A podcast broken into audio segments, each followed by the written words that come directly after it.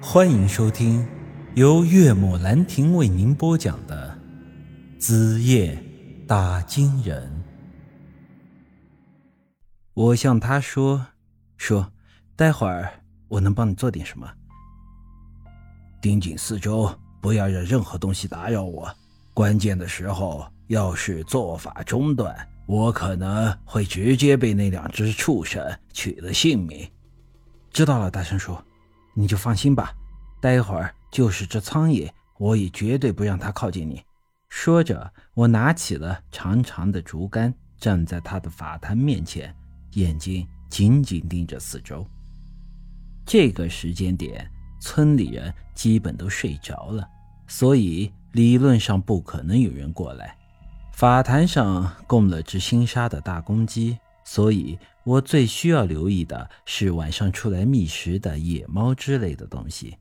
大山叔面前放了个大铜盆，里面装的是之前收集的无根之水。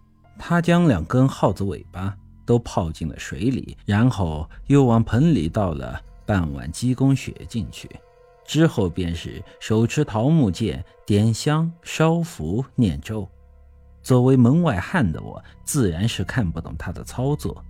此后，我也不多看了，转过身来，全神贯注地注视着四周，保证他法坛的安全。这个过程一直持续了半个多时辰。大山叔站在那里，紧闭着眼，嘴里不停地念咒，额头上渗出了不少的冷汗。就在这时，他突然哇的叫了一声。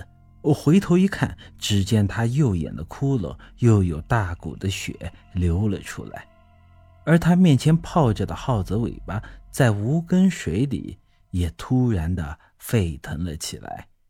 看来这双方斗法已经进入到了最关键的阶段。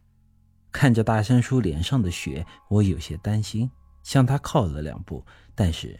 他却突然对我说道：“别过来，我没事，马上要赢了，你盯紧四周就行。”听他这么一说，我也放心了，点点头。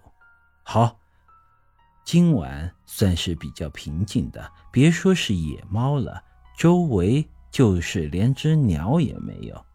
我原本有些不安的心也逐渐平静下来。可就在这时，我突然听见村子方向传来了一阵声响，转身一看，只见一大片火光正朝着我们这边靠了过来，随之便是一阵噼里啪啦的脚步声，是村里人，他们个个手持着火把，我一下子慌了，这大晚上的，他们究竟要干什么？待他们走得近了，我才看清。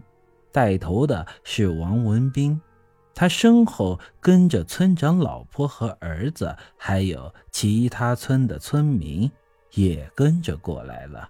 他们来到我的面前，我还没有开口说话，王文斌就先对身后的人喊道：“哼，我说什么来着？果然是有人在村子里搞鬼吧？你看这偷粮食的贼，咱们算是抓到了。”我走上前去，一巴掌扇在了王文斌的脸上。放你妈的狗屁！谁是贼？谁偷粮食？就是他，蠢傻子！我之前就说了，村里无故丢粮，肯定是有妖人在搞鬼，不然粮仓里的粮食怎么会不翼而飞？这陈大山表面是个傻子，私底下却是搞这些歪门邪道的东西。村长家还有其他人家的粮食，就是被他这么搞没的。一时间，我被气得火冒三丈。狗日的！你再多说一句，信不信老子把你嘴撕成两半？王文斌向后退了两步，像是有些怂了。但是村长老婆又拿着火把走了上来。陈家小子，你少在这里吓唬人！粮食不是陈大山偷的。那他现在是在干啥？我一时间有些说不上话来。的确，大山叔平时在村里人眼中的确就是个傻子，一个大傻子晚上在这里起坛做法，却是说不清楚。哎，他，他这是在……怎么说不出来了吧？我看呐，陈大山这傻子就是装出来的。他从小就爱研究这些歪门邪道的东西，捣鼓着害人呢。又有人接话道：“咱们村这算是养了只白眼狼了。